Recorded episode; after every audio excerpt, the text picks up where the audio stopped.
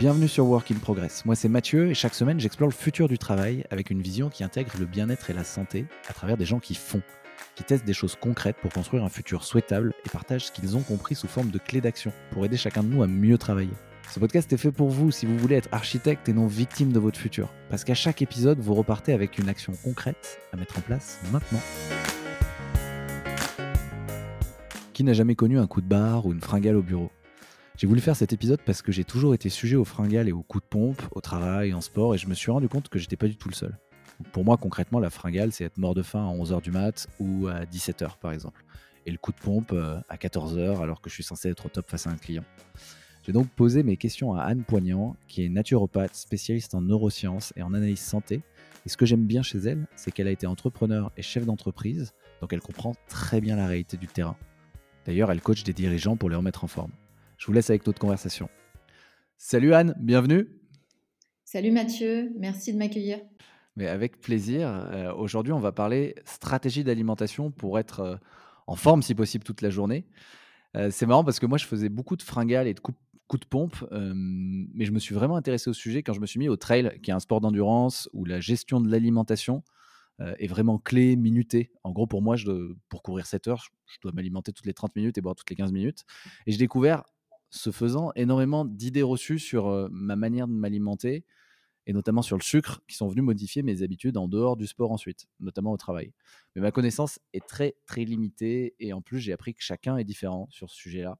C'est pour ça que je suis très preneur d'avoir l'avis d'une naturopathe sur le sujet. Mais je vais te laisser te présenter, Anne. Alors, c'est très simple. je m'appelle Anne Poignant. Je suis naturopathe spécialisée en neurosciences et en micronutrition. Euh, j'ai également euh, fait une petite spécialité qui me permet euh, de travailler sur les valeurs santé et les bilans sanguins. Donc ça, c'est ce que j'ai ajouté à ma pratique de tous les jours. Et évidemment, je suis passionnée par la, santé, la remise en forme, la perte de poids. je voulais savoir si, si, de manière générale, s'il y avait des premiers points d'attention avant d'entrer dans le détail. Oui, bien sûr, Mathieu. Alors, euh, tu sais, en matière de santé, il n'y a pas une recette toute faite, hein, mais il y a des grands axes. Alors, numéro un, évidemment, le numéro un, numéro un, c'est l'alimentation. Numéro deux, euh, allez, on va dire le sommeil. Et euh, numéro trois, c'est l'exercice physique. D'accord? Ce sont vraiment les trois piliers de base de base pour être en bonne santé. Si on reprend l'alimentation en numéro un, à quoi il faut faire attention? En tout cas, nous, c'est ce qu'on dit en, naturopathie, bien sûr, et c'est euh, ce qu'on met en pratique de manière journalière pour nous, mais aussi pour nos clients. Euh, numéro un, euh, je dirais manger bio, sans pesticides. D'accord? Les pesticides, c'est quoi? C'est des toxines. Notre corps va mettre du temps à éliminer ces produits chimiques, ces toxines. Donc ça, c'est pas c'est pas en, rêve, hein, c'est vraiment réel. C'est le foie qui va se charger de se débarrasser de ces, de ces pesticides. Donc numéro un, si possible, une alimentation biologique. Euh, pas forcément estampillé euh, bio, hein. vous pouvez aussi trouver un, petit producteur à côté de chez vous euh, qui met pas de pesticides dans son jardin. Moi, mes, parents, ils faisaient leur jardin bio, ils mettaient pas de pesticides dans leur jardin et c'est pas estampillé bio si tu veux. ça, c'est numéro un. Si vous n'avez pas les moyens, parce que souvent on me dit ah l'alimentation biologique c'est bien, mais c'est très cher. Si vous n'avez pas les moyens, il y a des priorités. Euh, la, par exemple, l'huile, je la prendrais absolument bio, d'accord? Dans des contenants en verre, de première pression à froid. Euh, donc ça, euh, c'est vraiment un incontournable. Les œufs, pareil, je prendrais du bio ou alors, tu sais, la marque Bleu Blanc Tu vois ce que c'est la marque Bleu Blanc C'est ça, on, le, remarque. C'est pareil pour non, les je ne connaissais pas. C'est-à-dire que les animaux sont nourris de telle sorte à ce qu'il y ait suffisamment un, rapport oméga 3, oméga 6 qui est intéressant. On manque en général, ben ça j'en parlerai après, d'oméga 3. Hein. Donc je vais vous expliquer euh, dans quoi on les trouve euh, après. Donc alimentation biologique, surtout pour l'huile, les œufs, euh, ben, la viande si possible aussi. Donc ça c'est ça c'est la base. L'alimentation, éviter le transformer. C'est-à-dire quand vous êtes face à... Alors pour me... On ne sait pas trop des fois, euh, c'est vrai que quand j'écris ça, euh, euh, quand je fais un retour à mes clients, je leur dis, ben, quand vous voyez l'aliment, est-ce qu'il est brut? Est-ce que vous devez le cuisiner ou pas? Hein, tu vois, évidemment, de, on va dire du surgelé tout prêt, ça s'est transformé. Du sucre blanc, c'est transformé. voilà, on essaye de trouver tout ce qui est brut quand on fait ses courses. Ensuite, par exemple, les petits biscuits, les petits biscuits bio, c'est pas bon en fait. Non, en fait, il y a du bio qui est ultra transformé. C'est le biais actuellement. Quand je mets les pieds maintenant, j'ai souvent des coups de gueule par rapport à ça. C'est pas parce que c'est bio, c'est pas parce que c'est bio que ça, ça, donne la santé, si tu veux. Donc, des biscuits, il y a des biscuits industriels. Ça, c'est un piège. Ça, c'est un gros piège. On achète du bio, ah, c'est bon, on est en bonne santé. Non, pas du tout. Il vaut mieux faire ses biscuits soi-même. Alors, évidemment, bien manger pour sa santé, ça prend du temps. Hein. ça veut dire cuisiner un peu plus, ça veut dire s'organiser un petit peu plus. ensuite, boire suffisamment d'eau. Ça, c'est la base de la base. Après, euh, on a euh, évidemment le débat sur bouteille en plastique, pas en plastique. Bah, évidemment, quand on boit de l'eau en bouteille, bah, numéro un, c'est pas bon pour l'environnement. Et numéro deux, il y a des, souvent des, ce qu'on appelle des perturbateurs endocriniens. Donc, moi, l'astuce que j'ai trouvée, c'est de mettre un filtre sur mon robinet, euh, mon, robinet, quoi, et qui va filtrer. Alors, un filtre assez puissant, qui, puisque dans l'eau, on peut retrouver du chlore, on peut retrouver des médicaments, on peut retrouver des traces de, euh, voilà, de pilules, etc. Donc, euh, eh ben, il faut filtrer tout ça, quoi, un maximum. Des métaux lourds également. Donc, Mais du coup, tu veux dire que sur l'eau, il vaut mieux prendre l'eau du robinet que l'eau en bouteille? Bah, Moi, c'est ce que je fais. Parce que je ne veux pas boire, je ne veux pas continuer à, participer à la production de, plastique, si tu veux. C'est quand même des plastiques. Hein. Tu connais le sixième continent au niveau de l'océan, là, ce sixième continent de, plastique qui dérive, qui dérive. Ouais, tout à fait. Et on parle énormément justement de perturbateurs endocriniens hein, qui va perturber notre, euh, notre organisme et ça vient euh, essentiellement euh, des plastiques et de l'océan. Hein. L'eau, c'est combien de quantité par jour? Je sais que ça dépend des gens. Hein, Alors, ça dépend des gens, ouais, mais c'est au moins, au moins un litre. Au moins un litre, un litre et demi. En dehors des repas, surtout, ne buvez pas trop d'eau au niveau des repas. Euh, parce que ça va diluer les sucs digestifs, d'accord? Et ça va ralentir la digestion. Elle va être moins efficace, la digestion, ensuite. Donc, plutôt boire en dehors des repas. Ben, je voulais en venir au, au, fringales, justement. Moi, j'ai souvent eu, eu des fringales, c'est-à-dire, enfin, pour moi, qu'est-ce que ça veut dire? Ça veut dire coup, coup de coup de pompe à 14h juste après le repas et inversement grosse faim grosse faim à 11h en fin de matinée ou à 17h un peu au moment du goûter et j'en ai eu en sport j'en ai eu au boulot je voulais savoir si par rapport à ce que tu dis là il y avait moyen de se d'éviter ça en fait? Bah, déjà il faut toujours comprendre Mathieu en fait nous en naturopathie on cherche toujours la cause de la cause hein, on s'occupe pas finalement ce qu'on appelle du symptôme D'accord? On va essayer de comprendre pourquoi. Quand on comprend pourquoi, ça nous permet d'agir. Parce que là, dans le cas des fringales, il peut y avoir plusieurs causes. Euh, surtout le matin. Je ne sais pas si tu as remarqué, parfois, quand on prend un petit déjeuner, on a faim à 11 heures. Et parfois, quand on prend rien du tout, on n'a pas faim. C'est assez étonnant. Eh bien, c'est J'ai carrément remarqué. voilà, c'est souvent parce que tu, ton corps a une réaction en fait par rapport au sucre. Si tu manges du sucre le matin, euh, ton corps va produire de l'insuline pour faire baisser ce taux de sucre que tu as dans le sang. Et il va y avoir une hypoglycémie réactionnelle. C'est-à-dire que c'est tellement fort, le shoot de sucre, que ça va chuter, chuter, chuter. Donc, tu vas avoir envie de remanger. D'accord? Cause, Ça peut être une des causes. Ça peut être aussi euh, un problème de carence. Quand on est carencé dans certaines choses, le corps va chercher par tous les moyens à te faire, euh, à, trouver quelque chose qui va, qui va combler cette carence. Donc, ça va être des envies euh, de salé, de chips, des envies de sucré. Voilà. Donc, ça, ça peut être dû à des carences. Carences, aller en vitamine B, en magnésium. Il peut y avoir plusieurs sortes de carences. Et ça, c'est pareil. On peut les analyser, on, peut trouver la cause grâce à des analyses sanguines. Tu vois, il faut juste mettre le doigt sur la bonne chose. Donc soit c'est des carences et tout simplement, ça peut être un manque d'hydratation. Le corps, en fait, toi, tu fais pas la différence entre besoin en eau et besoin en nourriture. Eh bien, souvent, les gens, ils sont en sous-hydratation et ça les fait manger. Tout bêtement. Alors après, euh, les, fringales, euh, les fringales de 17 heures, ça peut être un manque de, dans un neurotransmetteur, en GABA ou en sérotonine. Pareil, ça, ça se mesure.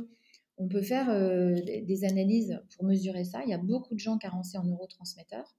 Et puis, on, a des tests papier que je peux vous transmettre hein, si, si quelqu'un a besoin de faire ces tests, si, si vraiment vous avez l'impression que vous souffrez de ces carences euh, surtout à 17 heures, c'est vraiment quelque chose à tester.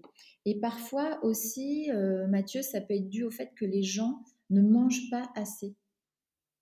Euh, souvent, les femmes, hein, on a tendance à manger une petite salade, des petites salades, tu sais, l'été, là, on se nourrit de petites salades, petites salades, et on manque de protéines. On a besoin de protéines.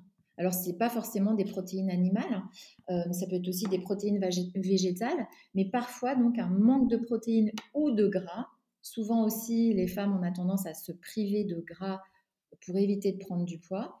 Euh, et ben ça, crée ces sortes de, fringales. Ça, c'est très très important. Hein. Et on ne grossit pas à cause du gras. Attention, écoute bien ce que je te dis, très très très important. C'est le sucre ou les glucides qu'on stocke sous forme de gras au niveau de l'organisme. Tu vois la différence? Le gras ne se stocke pas, le sucre, les glucides se stockent. Donc ça, euh, c'est très très important, quoi. Parce qu'il y a beaucoup de gens qui font très attention à leur ligne, à leur poids, et qui prennent de très mauvaises décisions. Et quand on manque de gras, euh, on verra, on fera un autre podcast à ce sujet. Euh, ça a un impact sur énormément de choses, sur l'immunité, sur le système nerveux, sur le sommeil. Donc tu vois, on rentre dans des cercles vicieux en fait. Et alors quand je parle de sucre ou ah, j'aime bien. J'aime bien que tu dises que le gras c'est bon après les fêtes, ça, rassure. enfin, le bon gras, hein, le bon gras, pas le, grand, pas le gras euh, Le bon gras, c'est bon. juste, je voulais ajouter une chose aussi, euh, Mathieu, que je ne dois pas oublier non plus.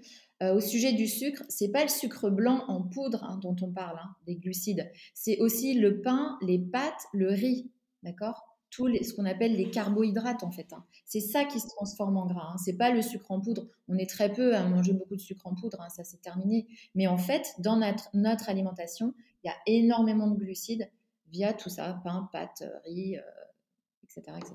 Et alors justement, là je voudrais qu'on rentre dans le concret, euh, parce qu'on parle de glucides, on parle de gras. Et en fait, moi, je suis pas suffisamment expert pour savoir euh, concrètement ce qu'il faut mettre derrière, tu vois. Et, je sais notamment que la fringale de 11h du matin, elle est partagée par beaucoup de monde. Donc c'est qu'il y a certainement un petit problème de petit déjeuner derrière. J'aurais aimé que tu nous dises, si c'est possible, euh, les aliments concrets qu'il faut, qu'il faut manger, tu vois, euh, derrière glucides et gras, qu'est-ce qu'il y a, tu vois? Et euh, ben, si tu as trois recettes de petit-déj à, à partager, je suis preneur également. Alors, la routine petit déjeuner, encore une fois, il n'y a pas de règle pour tout le monde, hein, mais je vais essayer de, te proposer quelque chose euh, d'intéressant. Numéro un, numéro un, le matin, on commence par se nettoyer la langue. C'est tout bête, hein, avec une, une, cuillère, cuillère à café, et euh, souvent on a du blanc, donc on nettoie, on nettoie, on nettoie. Ça, c'est première routine à avoir. Et ensuite, démarrer par un verre d'eau tiédie, de l'eau, euh, un petit verre d'eau chaude, pour mettre en route tout le système digestif. Avant le café, s'il vous plaît. On ne boit pas un café comme ça euh, sur ventre vide. Ça, c'est une, une, aberration en fait. Donc, commencez par de l'eau chaude. Ensuite, le matin, écoute-moi bien Mathieu, c'est protéines et gras. Si on veut faire la dopamine, pour reparler des neurotransmetteurs, qui nous permet d'aller de l'avant, de foncer, parce que euh, nos professions nous demandent vraiment d'être en forme euh, voilà, dès, le matin, c'est la dopamine. Donc protéines, c'est des œufs, ça peut être du poulet, ça peut être du saumon. Hein, donc ça, c'est pour ce qui est des, protéines euh, animales. Mais on a aussi des protéines végétales. Ça peut être de la purée de sésame, ça s'appelle du tahine. Ou vous pouvez prendre aussi purée d'amandes. Et en plus, en même temps, il y a du bon gras là. Vous pouvez prendre un avocat avec des bonnes huiles, encore une fois, des huiles oméga 3. Donc c'est du gras et des protéines. Huile oméga 3, je précise, l'huile d'olive n'est pas un oméga 3. C'est excellent pour la santé, mais c'est un oméga 9. Et on manque beaucoup d'oméga 3. Donc ça va être euh, par exemple colza, huile de colza, huile de cameline, une huile assez rare. première pression à froid, n'oubliez pas, dans une bouteille en verre, à conserver au frigo, car ce sont des huiles très fragiles, les oméga 3, contrairement à l'huile d'olive ou l'huile de coco, qu'on peut conserver en dehors du frigo. Donc si on veut pas que les huiles s'oxydent, tu sais, des fois, je sais pas si ça t'est déjà arrivé, de goûter de l'huile de noix et ça a un petit goût euh, amer. Et eh ben c'est qu'elles ont tourné. Donc hop, on jette. Donc si tu veux pas qu'elles tournent, déjà acheter des petits contenants et les conserver au frigo. Donc le matin, je répète, des protéines animales ou végétales et du bon gras avec des graines. Sur les œufs, on pourra ajouter aussi quelques algues, tu vois, pour l'iode. On a vraiment besoin euh, d'iode là pour la, thyroïde, euh, pour aller de l'avant aussi. Euh, donc ça, c'est assez facile le matin de mettre quelques algues en paillettes sur ses œufs ou sur son saumon. Voilà, pour la routine du mmh. petit déjeuner. Et après, bien sûr, une petite boisson chaude. Hein. Alors, je suis pas fan de café. Euh, même moi, j'adore ça. Hein. J'ai une addiction au café, donc je me bats contre ça. Euh, mais pour l'organisme, ça apporte pas grand-chose. Euh, voilà. D'accord. Et, donc, si je comprends bien, en fait, le matin, on oublie le, jus d'orange, le fruit ou les céréales, finalement. Parce que c'est tout ça, c'est vraiment soit transformé, soit sucré. Ah oui. donc, on oublie le hein. citron aussi, le citron du matin. Ah ouais, non, ça c'est trop acidifiant. Donc le verre d'eau chaude, c'est sans rien. Donc si je récapitule, pour le, pour le petit déjeuner, euh, j'ai entendu œufs, poulet, euh, purée de sésame, amande, avocat, algues.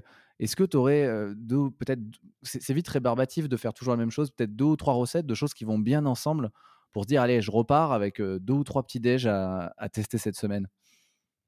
Oui, ben je vais, ça va être effectivement, hein, c'est, moi je suis souvent euh, un peu sur les mêmes choses quand même. Donc c'est eau chaude, euh, œufs brouillés avec des petites algues dessus, et parfois j'ajoute euh, des légumes. Tu vois, ça peut être des crudités de la veille, bah, je peux les manger au petit-déj. Alors il y en a que ça va choquer, c'est vraiment une question d'habitude. Hein. En deux, trois jours, on s'habitue vite, et comme on retrouve un regain d'énergie, on, y arrive facilement ensuite. Alors sinon, qu'est-ce que tu as? Ben, Ça peut être euh, avocat. Et puis encore une fois, tu peux te faire une petite sauce euh, vinaigrette euh, bien sympa.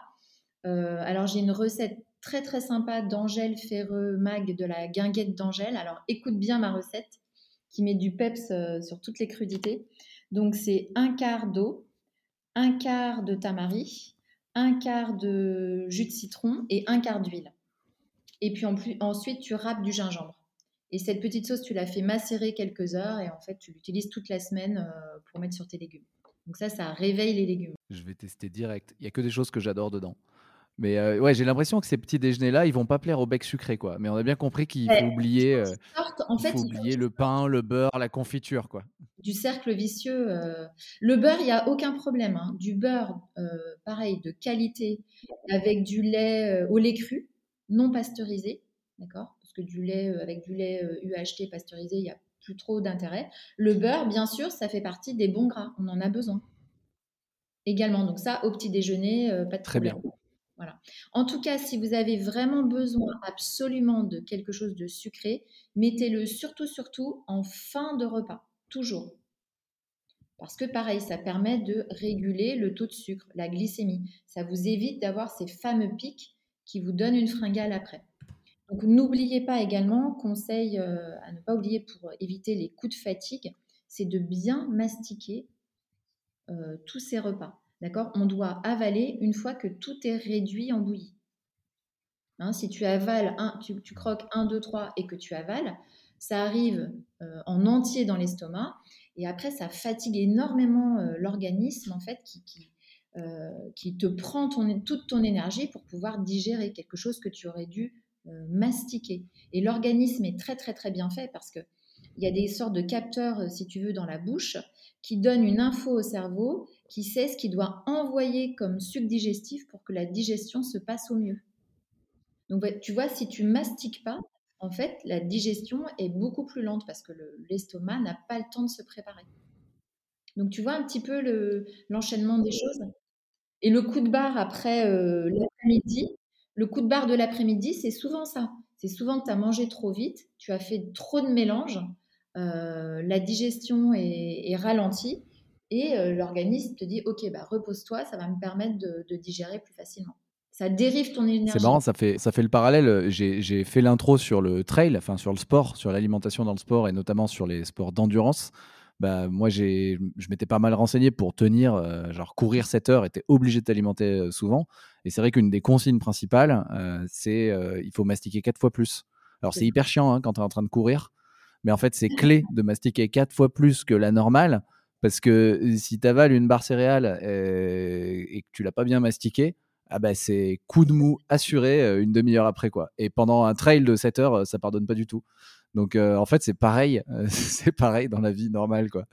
J'ai quand même une petite question. on parle du petit déj depuis tout à l'heure. Merci beaucoup pour les recettes. Mais quid du jeûne intermittent? Parce que moi, c'est quelque chose que je teste depuis 3-4 ans qui me permet de plus avoir la fringale du matin. Alors, celle de l'après-midi, je ne l'ai pas gérée. Hein. Je fais un goûter. Je suis obligé de goûter à 17h. Mais en gros, moi, je fais plus de petit déj. Et je voulais savoir ce que tu en pensais. Alors encore une fois, ça dépend euh, des personnes, mais n'oublie pas que quand on saute le petit-déj, ben, tu fais pas ta dopamine parce que tu n'as pas de protéines. Donc attention quand même, euh, voir si, ton niveau d'énergie, tu le trouves suffisant, ben, c'est que ça, fonctionne bien pour toi. Mais souvent, le jeûne intermittent, je le conseille plutôt le soir que le matin. Ok. Voilà. Le soir, c'est pas très grave. Enfin, c'est pas très grave. C'est pareil, bon, c'est familial, euh, des fois c'est le repas familial, etc. Donc c'est pas facile à mettre en place. Et sinon, c'est bien de. Et oui, socialement, c'est dur. C'est ça, c'est un peu plus compliqué, effectivement. Donc il faut trouver le, le, juste milieu. Et d'autre part, euh, moi aussi, hein, j'ai vraiment testé toutes les formes euh, de jeûne, jeûne intermittent, le jeûne hydrique, le jeûne sec, etc.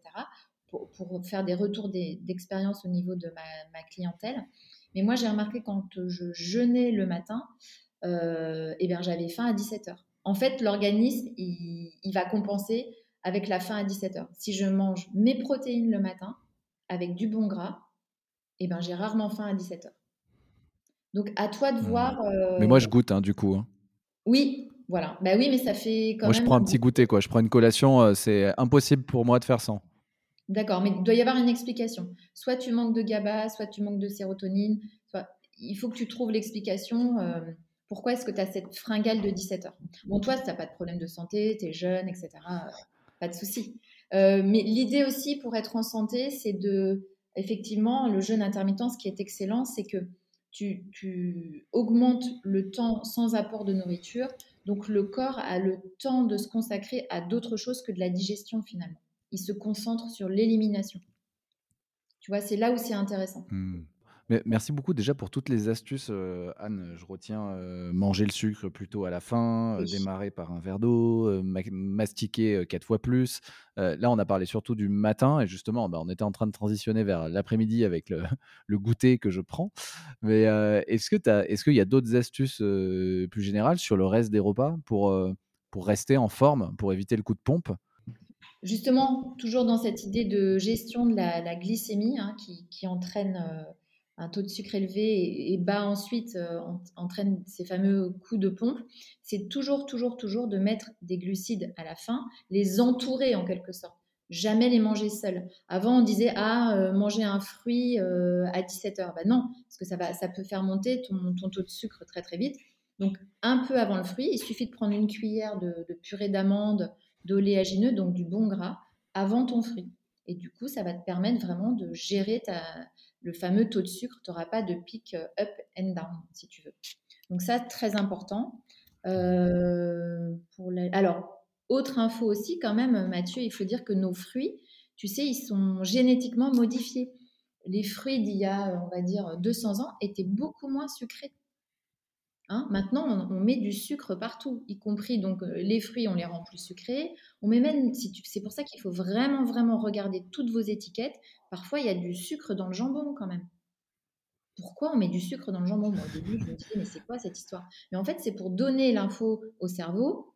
L'info, il va, il va se dire, cette marque-là, alors toi, tu le sens pas au goût, mais le cerveau, il le sait très bien. Donc la fois suivante, tu vas prendre cette marque-là parce qu'il y a du sucre dedans et le cerveau, bah, il prend la voie euh, la meilleure pour lui, la, plus facile. Euh, il veut absolument du sucre. Donc ça, je te rajoute cette info-là. Regardez bien. Et les mélanges Là, on parle d'associer différents aliments, mais j'avais entendu qu'il fallait éviter trop de mélange dans un même repas. Est-ce que c'est vrai ça?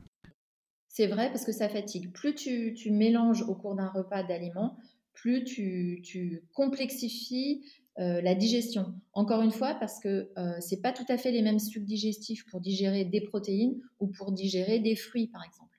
Donc, si tu manges de la viande et après un fruit, le fruit va fermenter au niveau de l'estomac et donc faire du gaz et donc perturber parfois la digestion. Donc il y a ces sortes d'associations alimentaires, mais ça il faudrait faire tout un podcast dessus. Et euh, effectivement, on conseille de ne pas associer certaines choses et d'en associer d'autres. Mais la règle générale, par exemple, à tester, tout le monde peut tester ça, juste trois choses au cours d'un repas. Alors par exemple, ça va être euh, euh, des carottes râpées avec des bonnes huiles, et puis après, euh, par exemple, du poisson. Hein, ça peut être du saumon avec un peu de citron, bien sûr, si vous avez envie. Ça, ça te fait trois choses. Et tu vas voir, au niveau énergie, ça va, ça va vraiment tout changer. Moins tu mets de choses, plus la digestion, elle est facile pour ton organisme.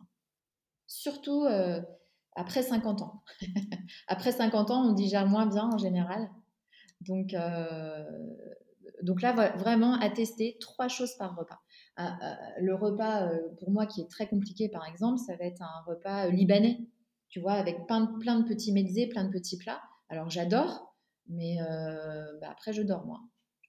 bon, il faut bien mastiquer, bien sûr, mais quand on mélange trop de choses, ben oui, la digestion est plus difficile.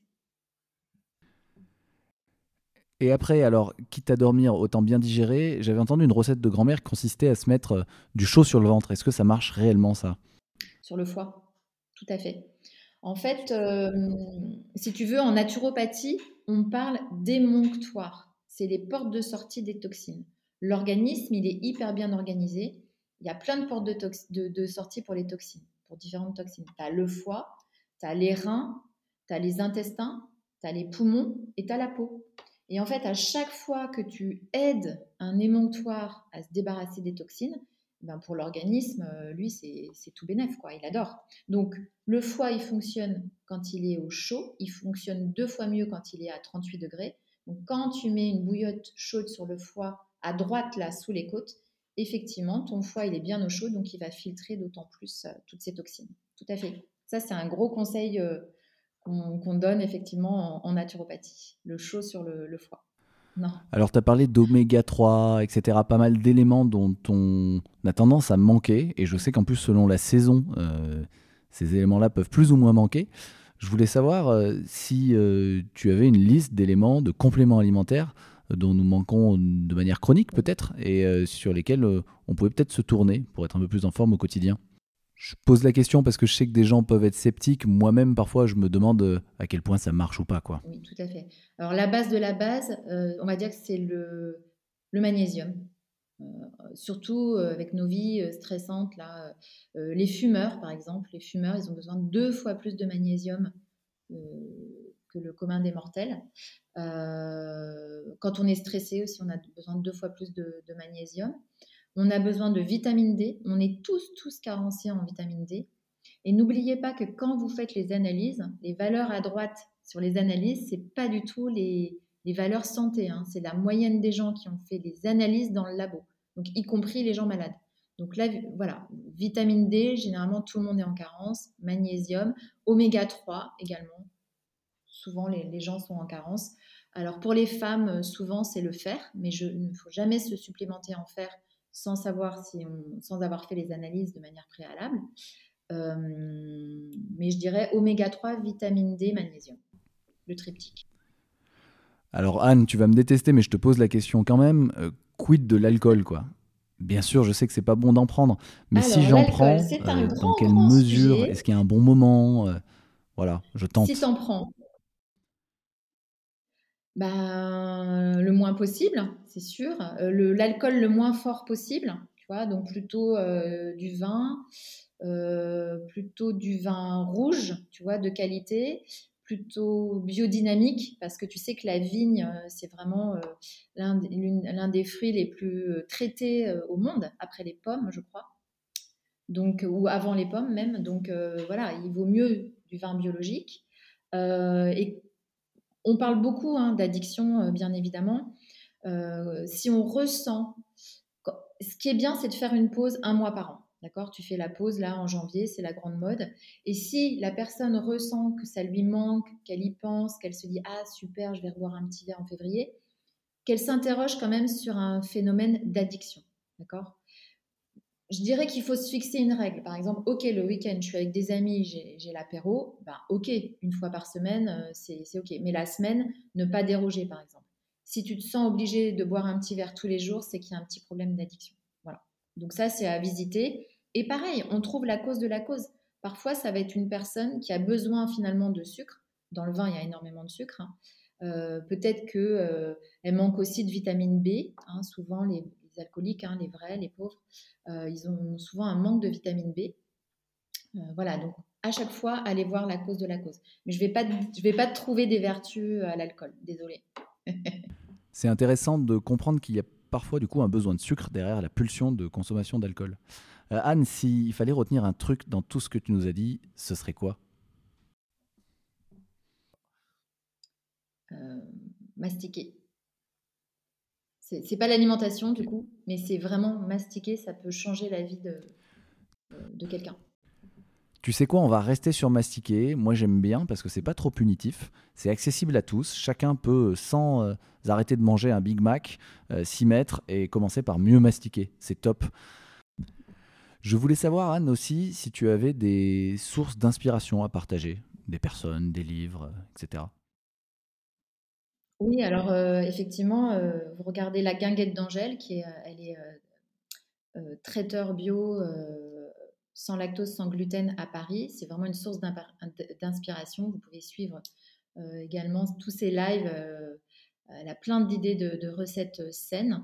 Au niveau des lectures, je dirais Glucose Révolution, justement, qui explique cette histoire de pic de glycémie, etc., qui change la vie des gens. tous les reportages sur le sucre, ça, ça, permet vraiment une grosse prise de conscience le sucre, le doux mensonge, un, documentaire sur Arte qui est passionnant. Également, quand même, le jeûne, une nouvelle thérapie. Euh, parce que moi, avant d'être naturopathe, franchement, l'idée de jeûner, ça me paraissait euh, incroyable. Mais euh, voilà, à regarder, assez intéressant ce reportage aussi sur, sur Arte. Il y a Super Sized Me aussi, ou Sugarland. Sugarland, pareil. Le sucre, le sucre, c'est vraiment l'ennemi Arrêtez de penser au gras, c'est le sucre. Merci Anne. Et euh, dernière petite question, qui dans tes contacts tu me recommanderais d'inviter sur Work in Progress, qui est un podcast sur le futur du travail? Sur le futur, bah, je, t'aurais recommandé d'inviter en tout cas euh, Angèle Ferremag. Voilà. Tu as, as, dit pas mal de choses euh, hyper intéressantes. Tu as même proposé d'envoyer des questionnaires, je crois, un, petit, un moment dans, l'épisode. Je voulais savoir si les gens ont envie d'en savoir plus, te suivre, euh, te contacter. Euh, quelle est la meilleure manière de le faire? Alors, sur LinkedIn, mais en général, il y a toutes mes actualités. là, je vais commencer à, parler aussi du, du centre que j'ai ouvert cette année en mai euh, où j'organise euh, des stages de jeûne, détox et remise en forme. Donc euh, voilà, ça, ça va être mon actu. voilà, LinkedIn principalement.